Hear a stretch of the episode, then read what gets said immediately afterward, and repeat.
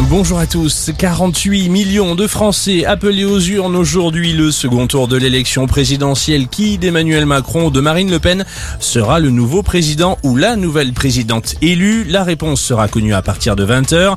En parallèle, certains candidats du premier tour ont déjà voté. C'est le cas par exemple de Valérie Pécresse à Vélizy-Villacoublay ou encore Anne Hidalgo dans le 15e arrondissement.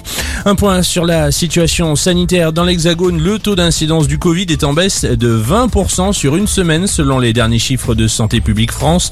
Près de 80 000 nouveaux cas ont été recensés quotidiennement. Dans les hôpitaux, un peu plus de 1600 patients se trouvent toujours en service de soins intensifs pour coronavirus. En Chine, c'est une des pires flambées depuis deux ans. Toute la ville de Shanghai est confinée depuis le début du mois.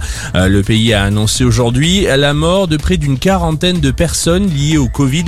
Pékin fait également part de plusieurs cas. La capitale chinoise s'est mise en alerte.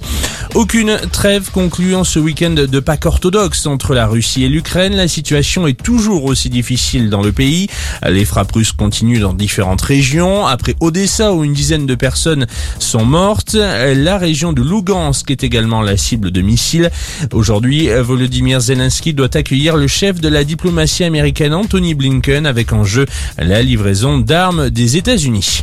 Retour en France, c'était il y a plus de 8 ans, la catastrophe de Le déraillement d'un train qui avait fait 7 morts et des centaines de blessés dans cette gare en région parisienne. Le procès doit s'ouvrir demain et durer 8 semaines. Un cheminot ainsi que la SNCF sont jugés devant le tribunal correctionnel d'Evry pour blessures involontaires et homicides involontaires. Et puis de la Formule 1, c'est Max Verstappen qui partira en pole position du Grand Prix d'Émilie-Romagne sur le mythique circuit d'Imola. Départ de la course à 15h. C'est la fin de cette édition. On reste ensemble pour un prochain point d'accueil.